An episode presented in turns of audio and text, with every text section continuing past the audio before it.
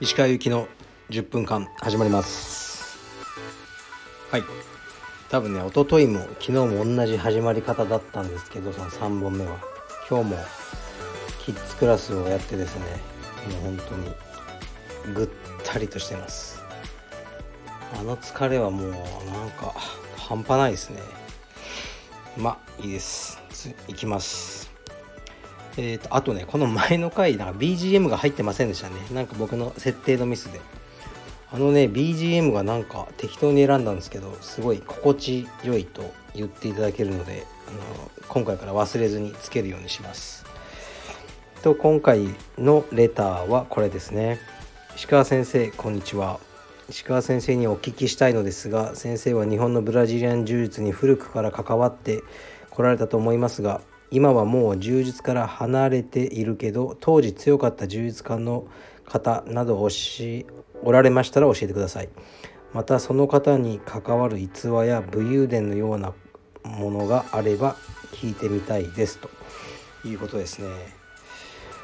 うんまあこれをね頂いて考えたんですけどなんか一人も 思いつかないですね多分まあいたと思うんですけどうん、やっぱりやめちゃうと忘れちゃいますよね。うん。ね、なんかいたらね、面白い逸話をね、こういう人がいてとか言いたいんですけど、ちょっとね、すいません、記憶がなくて、僕は誰も思いつかないですね。やっぱ強い人はみんな続けてたと思いますね。はい、すいません、ちょっと答えになってないですが。で、えー、っと、次が、この質問もねちょっと難しいんですね答えのは石川先生が初めて覚えた技は何ですか？そして得意技と言える技はありましたか？でその技は今でも使ってますか？って質問なんですけど。いや初めて覚えた技ってもうそれエビじゃないですかね。エビエビは技じゃないのかな。もうね二十数年とか前だからちょっとね初めて覚えた技っていうのは忘れちゃったんですが得意技っていうのもねぶっちゃけそんなになかったんですけどパスガードに関しては噛みつきパスガードですね。えー、っと英語で言うと over under とか shoulder plant って言われるパスガードが好きでしたね。じゃあそれを使ってるのかというとですねこれが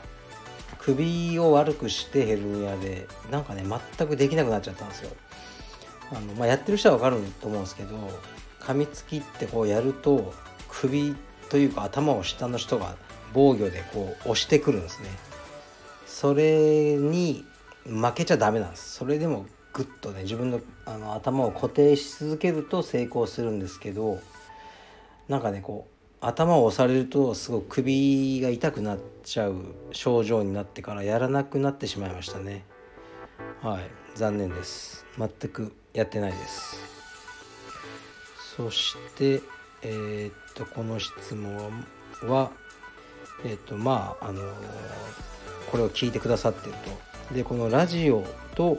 YouTube の違いは何ですかっていう話ですね。うん YouTube こうみんなやってるじゃないですか。でねなんか雷神とかこの間ちょっと見たけどもう YouTube の宣伝のために来人試合してるみたいな感じの選手もいましたよね。チャンネル登録お願いしますみたいな。だからやっぱり YouTube っていうのが今すごく流行ってるしまあお金にもなるんでしょうね有名な人は。僕も YouTube やりませんかとか言われたことはあるんですけどまずこうねもう技をやるとかいう立場じゃないしうんじゃあ何ですねなんか僕が 変なぼったくりの店に行ってみたとか言ってもねそのままぼったくられて帰ってくるだけなんでそういう企画ものとかも全然興味ないしだからあんまり意味がないですね。でもうね45歳のおじさんで基本的にこう自分の顔とか見るのが嫌なんですね写真とかでも、まあ、よくアップしてますけどね仕事なんで。ああ年取ったなとかしか思わないから嫌なんですよね。でこのラジオはすごい心地いいですね。自分の顔見なくてもいいしあのそんなね企画とかもいらなくてこのレターっていうものがもう毎日来続けるのでこれについてあのねお話してればいいので結構ねこれはあのおじさんにおじさん向けかもしれませんね。これがねまた若い女の子だとなんかあるんですよね。配信しておしゃべりしてこう投げ銭をもらえるみたいな。こうね。うんそういうのもねまあ可愛い女の子だったらいいんでしょうけどね。僕が、ね、やっても誰もあの投げ銭くれないと思うんで僕はこのあのスタンド FM 頑張りますもうフォロワーさんもね395人ぐらいになってるのでもう400はいけそうですねでも500になるのはちょっと大変そうだなと思ってるのであんまりねこうマニアックな充実の話ばかりをしすぎないようにしようかなと思ってます。うん、で僕はほとんどこう YouTube って見たことないんですよね。なんかやってますけどみんなうちのスタッフとかも多分1人2秒ぐらいしか見たことないですね。なんかあんま興味が湧かなくて。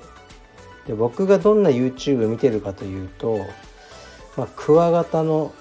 えー、飼育法とかあとなんだろうなそれぐらいかなうんなんか本当に見ないですね YouTube って全然おしゃれじゃないですよねこうインターフェースとか作りがすごいなんかダサいっていうイメージで見る気が起きないですね。でもねすごいあれで稼いでる人もいっぱい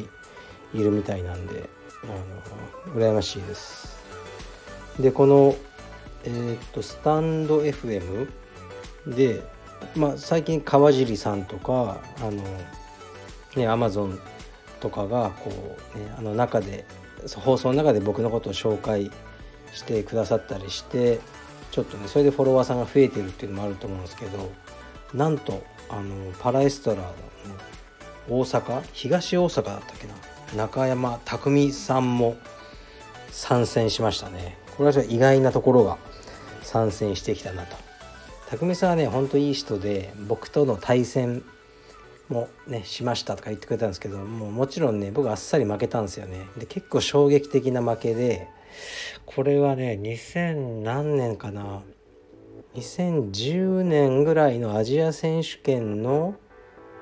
決勝かなんかあったのかな。準決勝か分かんないですけど匠さんとその時初で。